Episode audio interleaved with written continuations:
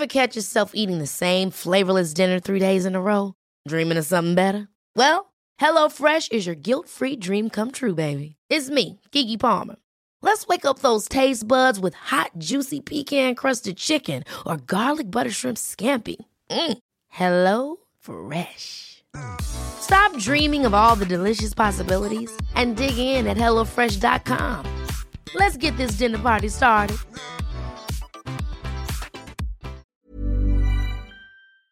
Oh mein Gott. Ey. Warum wird denn hier jetzt schon gemeckert? Ich mecker gar nicht. Ich mecker gar nicht. Ich habe nur so Falten in dem Licht. Ah, auf so einem Licht liegt. Psychohex. Leichter durchs Leben. Mit Claudia Konrad und Rolf Schmiel. Herzlich willkommen zu dieser neuen Psychohex-Folge. Egal, wo ihr uns gerade hört, beim Joggen, beim Kochen, beim auf der Couch liegen oder im Bett. Vielen Dank fürs Einschalten auf jeden Fall. Eventuell war der Blick in den Spiegel für euch heute nicht der Hit. Was habt ihr gesehen? Ein müdes, ausgelocktes Ich vielleicht. Schon mit ein paar grauen Strähnen eventuell oder ein paar Falten um die Augen. Eventuell bewegen sich Mundwinkel und Augenlider unbarmherzig mit der Schwerkraft. Genau wie noch ein paar andere Körperteile. Wir wollen nicht ins Detail gehen. Unser Lieblingspsychologe Rolf Schmiel und ich sprechen heute über Schönheit was wir dafür halten und ob es noch Alternativen gibt zum Selbstoptimierungsgeschnibbel. Rolf, vorab, du bist kein Fan der Schönheitschirurgie, um das mal gleich zu sagen, oder? Also ich glaube, es gibt Situationen, wo Schönheitschirurgie extrem wertvoll ist und einen ganz, ganz wichtigen Beitrag leistet, wenn es vor allem zum Beispiel medizinisch notwendig ist, also nach äh, schweren Unfällen, nach anderen Formen von Operationen, ist es großartig, dass es das gibt. Ich bin kein Fan davon, wenn man einfach zum Spaß, weil man denkt, dadurch wirklich geht es einem besser. Darüber werden wir heute reden, einfach was machen lässt, ohne sich damit auseinanderzusetzen, woher kommt denn dieses Störgefühl, was mich dazu motiviert, tatsächlich einen tiefgehenden medizinischen Eingriff vornehmen zu lassen. Und die meisten Schönheits-OPs, wenn wir über OPs reden, sind ähnlich vergleichbar wie mit Bauchaufschneiden oder ähnliches. Also es ist nicht mal eben so. Und deshalb sollte man sich ruhig mal genauer hingucken, was da passiert. Mhm. Machen wir jetzt. Und äh, ich, ich meine, es ist ja cool, wenn ihr beim Anblick eurer Altersanzeichen sagt, ist halt so, ne? Mein Gesicht, mein Körper erzählen ihm gelebtes Leben, das ist meine Geschichte. Und vielleicht sagt er aber auch, die Geschichte will ich nicht hören, gefällt mir nicht, ne? Ich schaue nicht mehr gerne in den Spiegel. Äh, noch nie, um das mal vorab festzuhalten, gab es in Deutschland so viele Schönheitsbehandlungen wie aktuell. Der häufigste Eingriff ist die Lidstraffung. Direkt danach kommt die Brustvergrößerung und dann die Fettabsaugung. Das sind die Top drei. Im Schnitt sind die Menschen, die das machen in Deutschland, 43 Jahre alt im Schnitt. Aber die größte Gruppe derer, die äh, an sich rum was machen lässt, und das hat mich echt überrascht, ist zwischen 18 und 30. Zwischen 18 und und 30. Und das finde ich jetzt doch erstaunlich. Das hätte ich nicht gedacht, dass äh, so viele, hauptsächlich Mädels sind fast 90 Prozent, schon so früh äh, so unzufrieden mit ihrem Äußeren sind. Äh, bestätigt das deine Vorbehalte, die du generell in der Thematik hast, Rolf? Ich lehne mich gerade entspannt zurück und fühlte mich in allen Vorgesprächen, die wir hatten, aufs tiefste bestätigt. Nein, also es ist ein sehr dramatisches Bild, was sich da zeigt. Hier geht es ja nicht um Alterungsprozesse auszubremsen, sondern es gibt ganz, ganz viele Menschen, die mit ihrem Körper unzufrieden sind. Und wenn wir das uns jetzt noch genauer anschauen würden, wenn wir feststellen, dass der Anteil von denen, die was machen lassen, im Durchschnitt von Außenstehenden eher überdurchschnittlich als attraktiv bezeichnet werden.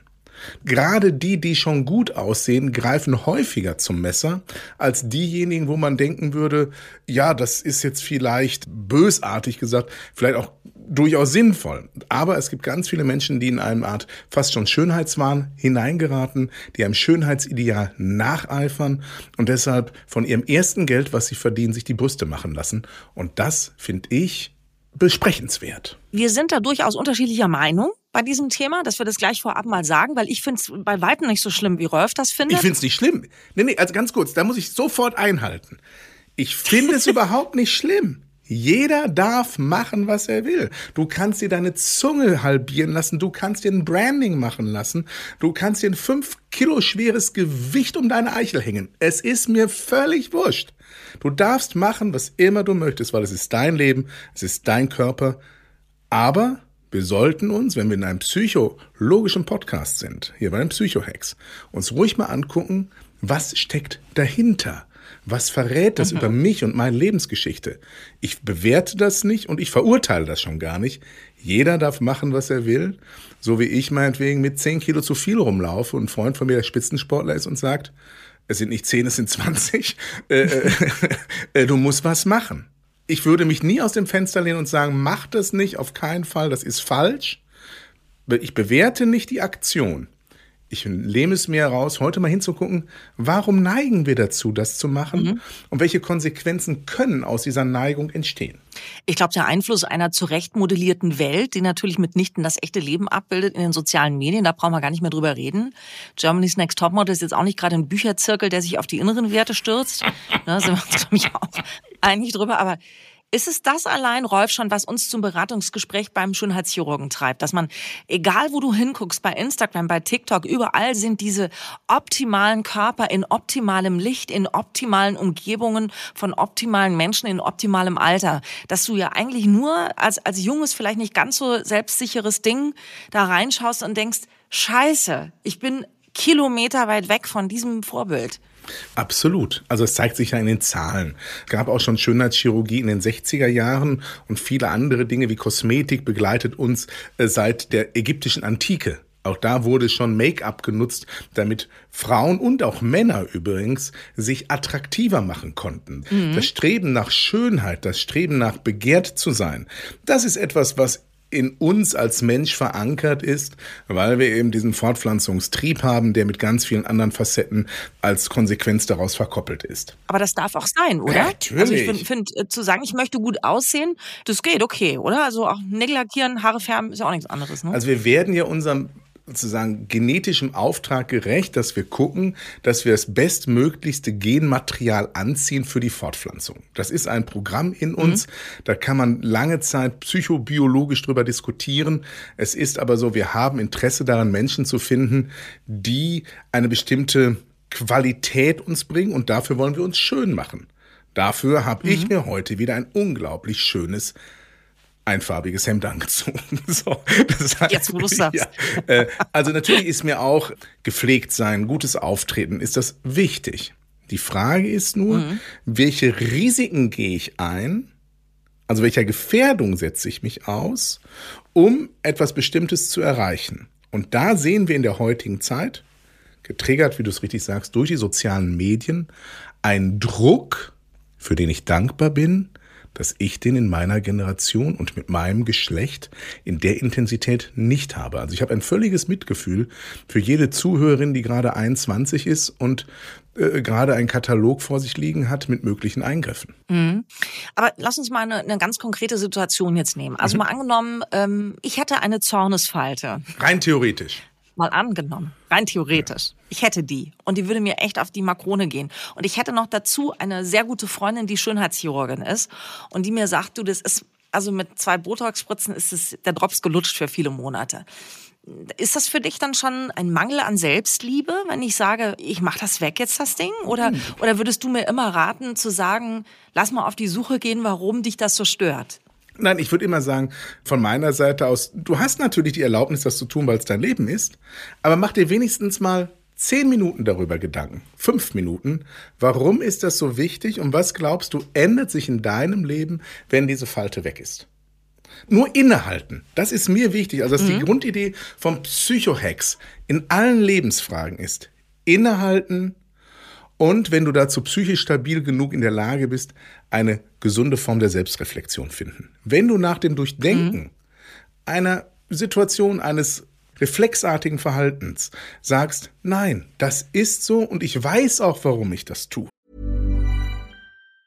Jewelry isn't a gift you give just once. It's a way to remind your loved one of a beautiful moment every time they see it. Blue Nile can help you find the gift that says how you feel and says it beautifully with expert guidance and a wide assortment of jewelry of the highest quality at the best price. Go to BlueNile.com and experience the convenience of shopping Blue Nile, the original online jeweler since 1999. That's BlueNile.com to find the perfect jewelry gift for any occasion. BlueNile.com. Also, wir könnten jetzt lange Zeit darüber sprechen, warum trage ich viel zu teure Maßklamotten? Entschuldigung, dass ich das jetzt ehrlich zugebe, weil ich das Gefühl habe, wenn ich es nicht mache, sehe ich scheiße aus. Das ist das gleiche Problem. Ich will auch Wertschätzung, nur ich lasse da nichts Operatives machen. Aber ich muss dann auch bereit sein, innezuhalten, warum machst du das? Welche Geschichte steckt dahinter? Bist du dir dessen bewusst? Und das ist das, was ich mit unserem Psychohex einfach erreichen möchte. Eine höhere Bewusstseinsstufe über unser eigenes Verhalten, damit wir uns besser verstehen und den anderen auch. Du darfst jederzeit deine Zornesfalte wegmachen. Ich glaube nur nicht, dass sich dein Lebensgefühl ändert.